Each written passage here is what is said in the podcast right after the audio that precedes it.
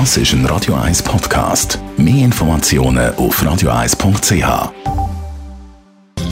Netto, das Radio 1 Wirtschaftsmagazin für Konsumentinnen und Konsumenten, wird Ihnen präsentiert von Tracker.ch, der weltweit führende Anbieter für mobile Ortungslösungen.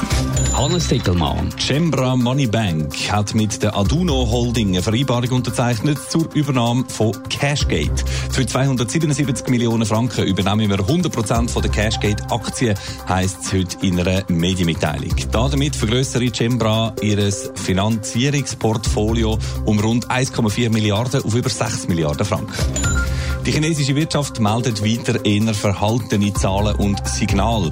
Die schleppende Nachfrage aus dem eigenen Land und aus dem Ausland bremst jetzt offenbar auch die chinesische Industrie. Das zeigt der neue Einkaufsmanager-Index, der heute veröffentlicht worden ist. Im Juni ist er auf 49,5 Punkte runtergefallen, der schlechteste Wert seit Januar.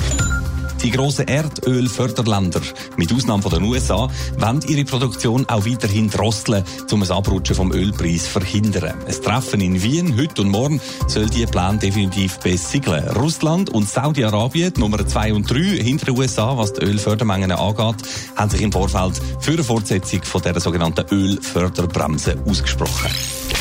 Ab heute wird die Schweiz von der EU nicht mehr als gleichwertigen Börsenplatz anerkannt. Das, nachdem die EU-Kommission die sogenannte Äquivalenz nicht verlängert hat als Druckmittel in den stockenden Verhandlungen über das Rahmenabkommen. Die Schweiz die ist aber auf das Szenario vorbereitet, Hannes Dickelmann. Ja, das ist sie. Vor einer Woche hat die Außenministerin Yazio Gassis angekündigt, dann werde eben auch ab heute der sogenannte Plan B vom Bundesrat aktiv. Der besagt, dass wenn die EU die Schweiz eben nicht mehr als gleichwertigen Handelsplatz anerkennt, einfach auch die Schweiz die EU-Börse die, Anerkennung entzieht.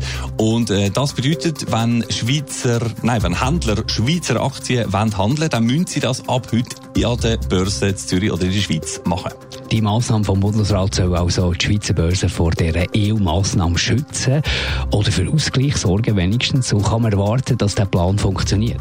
Laut Experten könnte es sogar ziemlich gut funktionieren. Es dürfte der Schweizer Börse ab heute nämlich mehr Handel bescheren, sagt der Börsenexperte Harry Büsser von der Handelszeitung. Das ist so ein, ein Bubentrickli, weil 30 Prozent vom Handel mit Schweizer Aktien findet bis jetzt im EU-Ausland statt. Und das wird ja ab heute nicht mehr möglich sein. Das heißt, die Schweizer Börse könnte heute bis zu 30 Prozent mehr Handelsvolumen haben. Trotzdem hofft der Bundesrat natürlich darauf, dass der Zustand nur ein vorübergehender ist. Das mittelfristige Ziel ist und bleibt, dass die EU den Schweizer Börsenplatz wieder als gleichwertig anerkennt und der Aktienhandel auf beiden Seiten möglichst ungehindert kann stattfinden. Netto, das Radio 1 Wirtschaftsmagazin für Konsumentinnen und Konsumenten, ist Ihnen präsentiert worden von Tracker.ch. Weltweit funktionierende Ortungslösungen.